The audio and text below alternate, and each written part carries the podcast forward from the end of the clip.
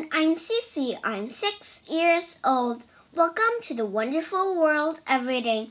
In this, I can read 100 shoes.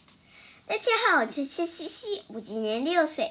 今天为大家讲的故事叫《One Hundred Shoes》。Centipede, centipede, how do you choose? Where do you shop for 100 shoes? 100 shoes for 100 feet. Shoes for the garden, shoes for the street. Where do you buy them so tiny and fine? Do you go shopping on website online? Do you buy shoes in stores at the mall? Do they have size smaller than small? Shoes come in pairs. Pairs are so nifty. Two shoes in each pair, so you will need 50. Or do you buy sets? Five sets of 20, ten sets of 10 I hope they have plenty. Do you wear slippers? Do you wear clogs?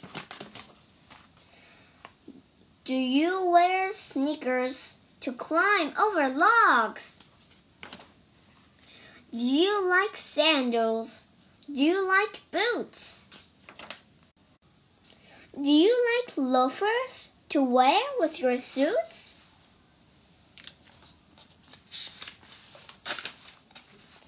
How do you tie your shoelaces tight? How do you tell your left from your right? Centipede, centipede, where do you keep 100 shoes when you go to sleep?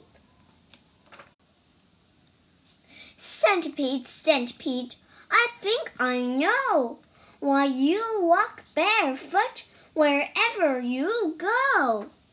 The end。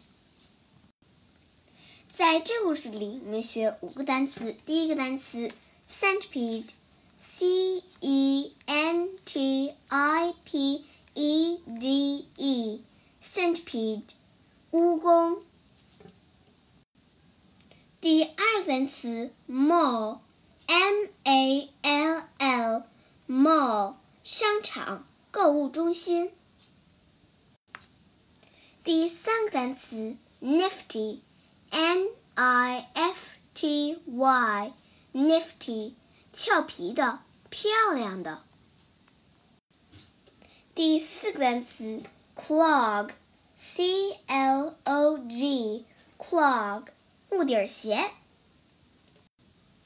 第五个单词 loafer，l o a f e r，loafer。乐福鞋、懒汉鞋。